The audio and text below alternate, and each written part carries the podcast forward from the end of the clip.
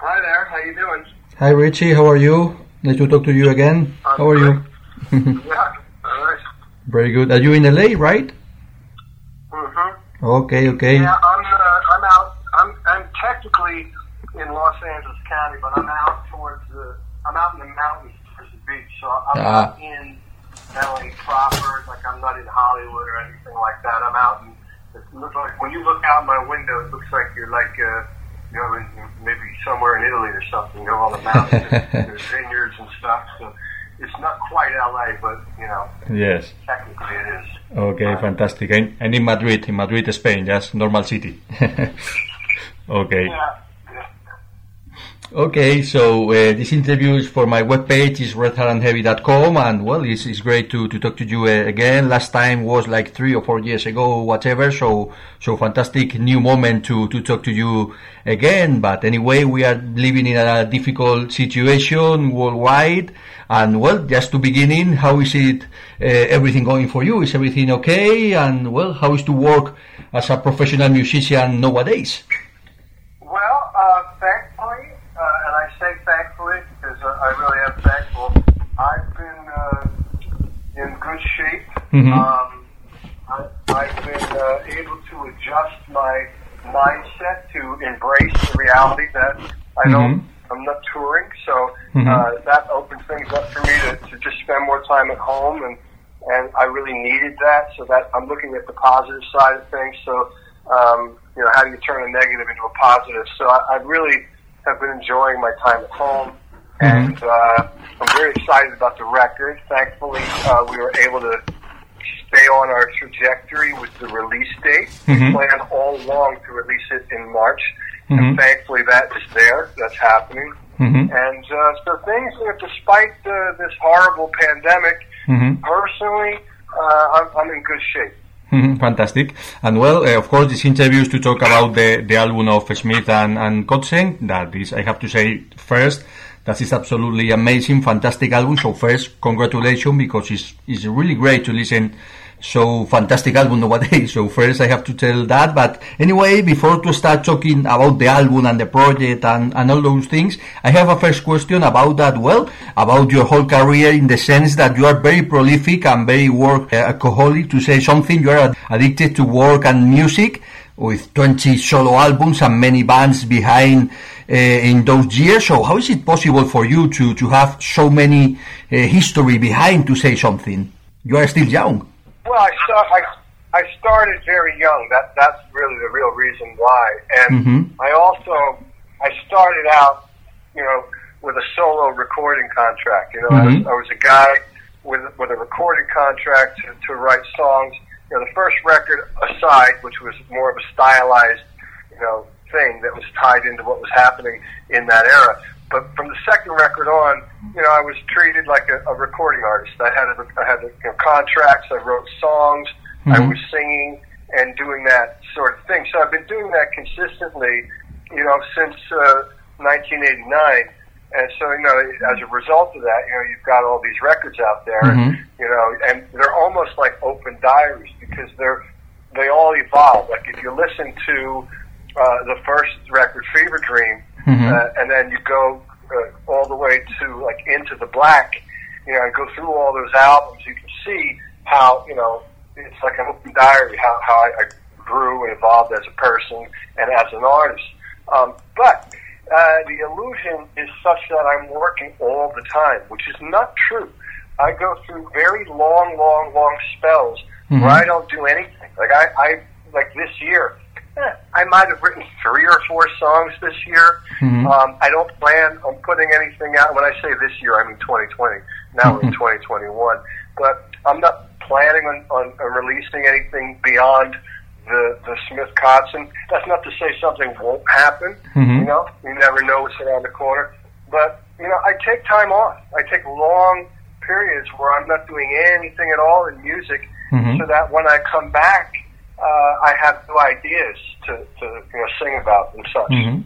It's very interesting, and well, um, uh, in the beginning, well, well, to say something in general, uh, I know that Adrian, Adrian Smith, is a great fan of blues and classic rock and those kind of things. But in the beginning, uh, it could sound a little bit strange, the mix between Iron Maiden and Winery Dogs, to say something. So explain how does it fit, especially for people who haven't listened the album yet. Like, okay, Iron Maiden, Winery Dogs, what, what, what is sound uh, together, to say something? Well, I think it's really interesting, and I think that um, you know, it's it's really what it is. It's Adrian Smith and Richie Kotzen. So mm-hmm. that's what's happening. I mean, we're we're the guys. We were the only two guys in the studio. Uh, we recorded the record ourselves. We produced it ourselves. Mm-hmm. We pretty much played all the instruments between the two of us. So you know, it really is our baby. And I think when you hear the record, you're hearing our influences as as mm-hmm. artists, as songwriters, obviously as singers and guitar players. Mm-hmm. But the nice thing about it is that we have a common ground in in what we would call classic rock. You know, we love those old bands like mm-hmm. Free and Bad Company, mm-hmm. and at the same time, you know, we, we love the American R and B blues artists as well. So we've got a nice connection there. I think that comes out in the music, mm-hmm. and uh, a nice collaboration. I, I, I really love what we did. So mm-hmm. Have it. Continue with this idea. I, I, I agree with you that this is classic rock, uh, whatever we, we, we talk about, about this. And of course, we are thinking in free, of course, Led Zeppelin, Vanilla Fudge, Cream, whatever, even ACDC it could be whatever. So the, this kind of vibe. So, uh, have you got any, inten- uh, any intention or idea when you were composing or in the beginning or, or something like this, or it was a casualty working together and this is the result, to say something? No, it was really it was really the result of us working together. That, that's, mm-hmm. that's how I look at it.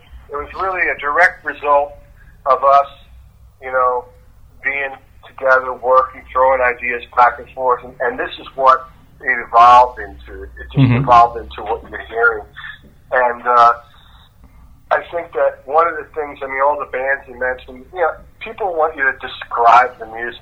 Mm-hmm. You, you don't describe music; you listen to music. You know, and so mm-hmm. it's so simple. Just listen to the record, you'll hear what it's about. But for me, if I was forced to describe it, it reminds me of, of one of those older classic rock and roll records that mm-hmm. I listened to as a kid. Mm-hmm. That's what it reminds me of. Even the flow of it, mm-hmm. you know, mm-hmm. side A, side B, uh, the way those songs, where it starts, where it ends, mm-hmm. it just feels like one of those real classic records that I would have had in my collection you know, along with all those other bands that I grew up listening to. Mm-hmm. Uh, absolutely agree with, with you. Listening the album, I had the same the same vibe. Absolutely the same idea. It's true. Um, um, I have read uh, on the on the promo uh, notes or whatever that you have finished the album in February, February to 2020, and uh, well, it was strange because just after this started everything, all the the COVID 19, all the pandemic thing,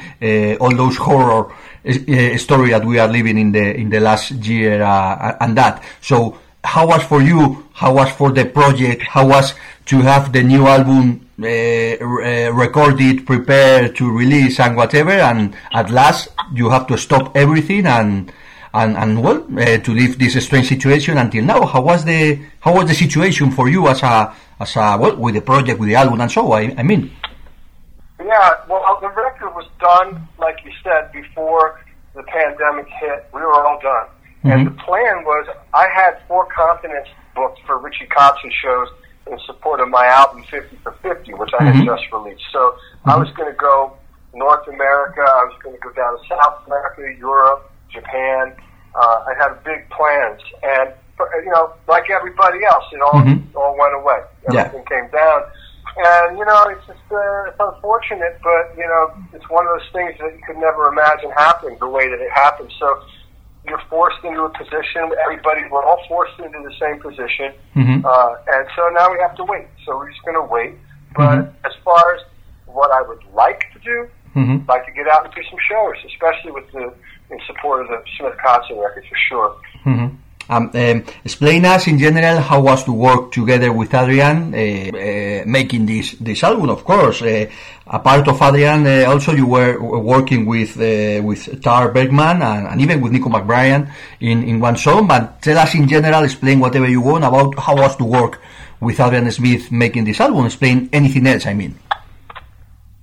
Well, it was a real easy process. You know, uh, oftentimes Adrian would come in with a riff, an idea. He'd say, "Hey, I got a an idea for a song. Check this out." And then usually I'd listen to it and come up with a melody, or maybe I'd come up with another section, like a chorus or something like that. Mm-hmm. And we'd just kind of go back and forth. I describe it like a tennis match, like a polite, you know, tennis match where you're just trying to keep the ball moving. And uh, you know, I don't personally keep track of who does what. I don't really care. I just want to make sure that in the end it's it's something that we're both excited about, which it is. Uh, you know, as you know, uh, the record is mostly just he and I in the studio. Mm-hmm. Uh, he had asked Nicko to play drums on a song, which I thought was a great idea. I love what he did. You know, he's a great drummer and brought a different perspective to it. Mm-hmm. I brought in Tal Bergman, who plays with me in my solo band. He played on a couple tracks, did a great job.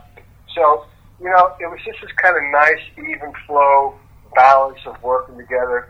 Uh, you know, one day maybe I'd come in and say, hey, I got an idea for this, you know, check out this groove or check out this title mm-hmm. or, you know, whatever lyric.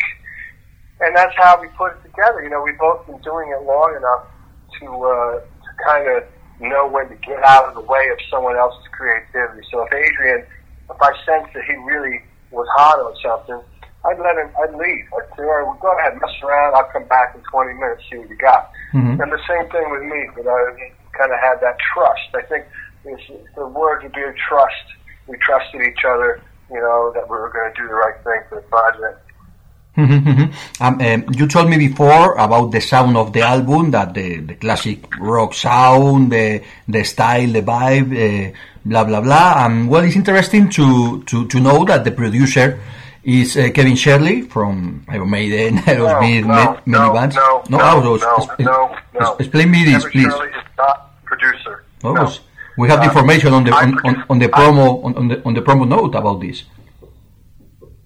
Well, you're reading it wrong. I produced the record with Adrian, and if you look at the album, it says produced by Richie and Adrian. So uh, we produced the record. Kevin Shirley mixed the record. Ah, so okay, yes. That's probably where it got lost in the translation. Mm-hmm. But, Sorry, um, my mistake. Yes. Adrian and I, Adrian and I created the whole thing ourselves. We were alone. No one was in the studio with us, and uh, we we just went in there, two of us, and made it happen. And mm-hmm. then thankfully and wisely, we had the idea to let Kevin have a shot at mixing it, mm-hmm. and uh, he uh, he did a great job. And he, he he basically what happened was we had everything finished, and then we sent him the masters, and then he mixed it. And he has a great uh, mixing studio where he lives in Australia, mm-hmm. and and he just has a system where he just knows what to do because he's mm-hmm. done it for so long. So he did a great job mixing it, but uh, for some reason on that press release, I don't know how that got messed up, but when you look at the album credit, you'll see it says produced by Richie and Adrian, yeah. and then it says mixed by Kevin. So that's just a mistake somehow that got out there, but I just wanted to correct it so you mm-hmm. don't put out the article and something's in there misrepresented. Probably was my mistake. I, I was reading fast, you know, those things, and but uh, on my review and on the interview is, is clear now. So thank you for the explanation, of course. okay. Well, uh, talking about songs, uh, I'm absolutely in love with Running. Maybe it's my favorite song in the album. And to, to, to name a couple more of them, uh, Solar Fire and I Wanna Stay are absolutely great for me. Have you got any fa- favorite or most special song on, on the album, or, or are you going to tell me like, okay, they are like my my like my songs, blah blah blah?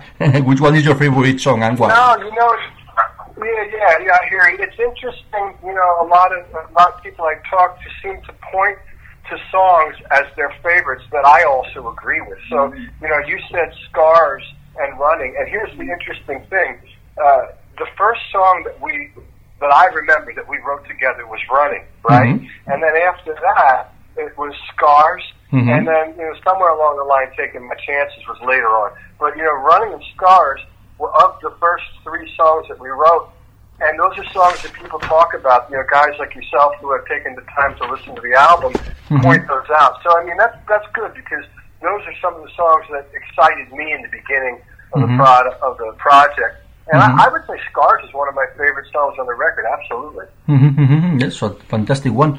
It's true. Um, um, um, um, I have the idea listening the album. I, I told you before that, of course, the, the, the classic sound of Led Zeppelin, Free, whatever, whatever we were talking before. But apart of this, I was thinking, listening the album in the in the new rock and roll bands to say something like, for example, Wine Dogs with, with you uh, involved, but bands like Chickenfoot, Soul Circus, Sons of Apollo, even uh, Hughes Turner project 20 years ago, whatever, or the new bands like uh, The Daisies, uh, Alter Bridge, whatever. So this new album, this Smith and Kotzen project, for me, is in the same box, talking in the best way, of course, don't, don't you uh, um, understand but, uh, what I'm talking, but it's very interesting that you are creating a new generation of classic rock uh, albums or bands or whatever or projects is, is the same and doing really really good music i don't know if you agree with this or you have some kind of idea about this yeah you know i think uh, it's nice that you know like guys like us can can make music and there's still you know an audience for it because if you really think about modern music mm-hmm. you know you know, there's not a lot of like this. This isn't what the, the kids are doing. For mm-hmm. example, an interesting thing happened here, where the music technology led to a place where people that normally wouldn't be able to make music can make music. Because in the old days, mm-hmm. you know, you had to learn an instrument. You had to learn how to play the guitar, tune it. Then you had to learn how to play with other people and then play off of other instruments. I mean, there's a lot of time and, and effort that would go into it. And now it's a little different, a lot different, because you can just program the computer, mm-hmm. you know, and everything's there inside for you. So you have people that are making records that, you know, 30 years ago would never even, you know, wouldn't even be an option. And, uh, you know, that's a good thing for, for people's creativity. You know, I think that's good as long as there's still enough room for, you know, the other stuff. And it, it, there is room. I mean, we're, we're, we're there. You know, people are, are, are acting uh, you know favorably towards uh, this record, and so I'm thankful for that. I'm glad that you know we have an audience and those other bands you mentioned, mm-hmm. you know, all great acts, great bands, mm-hmm. and uh, it's nice that guys with guitars can still you know get out there and and do some things. Okay, fantastic. Um, I have the curiosity that, uh, well, I don't know if, if are you listening to some kind of new music or new bands or whatever, or you are listening the the old bands, or, or maybe nothing. As, as my, I was talking with Michael Schenker the last the last week, and and he told me that he he. he he's not listening any new music since 30 years ago or whatever. I don't know. Uh, you know, I hear stuff here and there. Um, you know, I, if I go out, well, not now because we've been isolated, but you know, back when things were different, you know, you hear something that's a, that's new. You know, like uh, I like that artist. Her name uh, Brandi mm-hmm. Carlile. She's got some great songs and uh, one of my favorite singers. I love the way she sings. Um, you know, there's some, there's some other artists out there that I heard that off the top of my head I, I, I don't you know, I, I don't know, but uh, there's definitely great music being made. Mm-hmm. In general, uh, I listen to, uh, you know, like what I described earlier, like the, you know, the classic stuff, and uh, you know, I, I like the stuff I grew up on. And it just makes me, you know, I guess I like to reminisce. but um, yeah, there's some great bands out there, great music. You know, I don't know. We just got to get out again so we can see some of these people live and mm-hmm. and, and get things going again. Um, I have the curiosity also uh, about that. Uh, how do you see nowadays when you are looking back at the at the young Richie Kotzen starting in Poison and starting in, in Mr. Big? So wow, what an incredible start for your career or your professional uh, story or whatever. And what? How do you see those years uh, since now? Do you see very far away those years or not really? What the last part of that question? Uh, yes, uh, that, that, that, nowadays do you see those years very far away, very far, or you that, that well it was Oh. 30 years ago, whatever, or or not really? Yeah, I mean, yeah. Uh, you know, I don't know. I you know, you, I don't normally sit around and, and dwell on you know things that I've done, you know, positive or negative. Every Mhm. now and then, a memory will come into play, or I'll think of something, or I'll do an interview and someone will mention something. But um, you know, I think all those things were necessary uh, and important. You know, because you know, it carves out who you are and, and takes you to where you're going. So you know, I'm happy with what I've done, and, and, and when I was in those situations, you know, I think I, I, I performed at my best. You know, I did the best that I could Mhm. uh, at any of those given moments. But you know, they were in, compared to like there were short there were short periods of time. So I guess on the exterior, th- th- there are big names, but you know, the majority of my existence as it relates to music has been writing and recording and releasing Richie Kotzen records, and Mhm. that's you know that's how I've survived is is writing a Richie Kotzen record, doing a Richie Kotzen tour, and, and doing it over and over again. That and so these other things that you mentioned are like bonuses. Mhm. You know, it's like it's like uh, an extra added thing that was a Mhm. nice opportunity for me. Uh, Mhm. but in the end, you know, they, they were very short lived. They didn't last very long. So Mhm. um, I guess that's why I don't think about it too often. Okay. Um, just to finish uh, the, the last question, uh, well, uh, I've been listening your album since many, many years ago, your solo albums and, and, and, uh, well, the bands or the project that you were involved in those years, blah, blah, blah. And well, probably my favorite song of your career is Fooled Again from the album, the, the, the Mother Head's Family Reunion and that. And well, I have the curiosity to know that if you have any special song, any favorite song of your career, or is it possible to choose one? Now, you know what? I'm going to tell you something. You're one of the first guys that ever said this, and this is very interesting. But there's something special about that track, Fooled Mhm. Again. Uh, there's something interesting going on with that track. Because I often think to myself, if I met somebody on the street Mhm. and they said, I want to hear you, what, you're a musician, what do you do? That would probably be a go-to song for me to play for someone that never heard me before because it, it really somehow has every element that kind of defines my style. Like I can hear when I listen to that song, Mhm. I hear my Curtis Mayfield influence. I, I hear my hard rock influence. I hear my my soul influence, Mhm. and I hear my guitar. I hear the the old you know guitar style that I got known for. So that's I like that you picked that song, and I, I'm going to agree with you. I think that is one of my standout songs. Mhm, yes. Again. Absolutely, absolutely. Okay, so uh, well, thank you so much, uh, Richie, and congratulations for a really fantastic album. I, I know that uh, a musician, especially when you have all the experience and all those kind of things, you know when you have in front a really good album, a really good album, and this Smith and Kotzen project is absolutely one of the best. So congratulations and thank you so much for this interview and this time talking. Excellent. Thank you, man. Thanks a lot. Thank you. Thank you so much. And, and again, congratulations for a fantastic album. And I hope to see you in Spain next time uh, as soon as possible, whenever we can. Awesome. All right, man. Thank you. Have a great one. Bye. Take care. And stay safe. Thank you so much. Bye.